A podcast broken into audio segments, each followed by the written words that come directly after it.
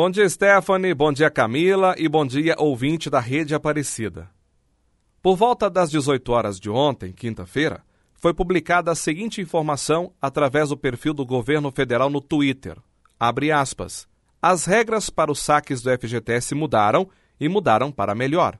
Trabalhadores que tinham até 998 reais nas contas vinculadas em 24 de julho de 2019 poderão sacar todo o valor disponível. Antes, o limite era de 500 reais por conta vinculada.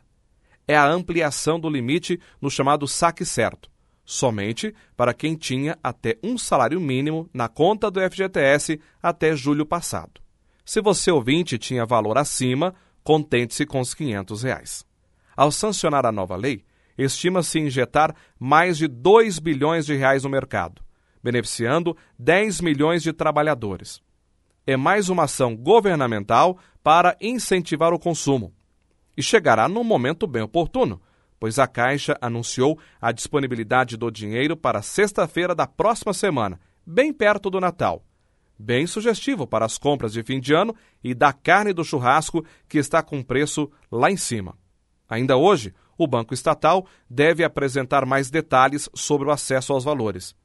Essa é a terceira investida do governo para liberar recursos do Fundo de Garantia do Tempo de Serviço para o cidadão ajudar no aquecimento da economia que ainda não encontrou certa razoabilidade no ritmo de crescimento esperado pelo povo brasileiro. A primeira investida foi de Michel Temer em 2017 por meio das contas inativas do FGTS. Agora veio Bolsonaro liberando valores também das contas ativas. Essas medidas para ajudar o mercado a reagir face à estagnação são custeadas com dinheiro do trabalhador, dinheiro que deixa de render e passa a compor momentaneamente a receita das pessoas. E segundo o Datafolha, apenas 36% dos brasileiros têm conta do FGTS. Brasileiros acima de 16 anos, é claro. Esses valores podem chegar em boa hora para muita gente. Mas o bom mesmo será um país que incentiva a geração de empregos com remuneração à altura do custo de vida e que promova a educação também financeira para o consumo mais racional e menos emocional. Bom fim de semana para você.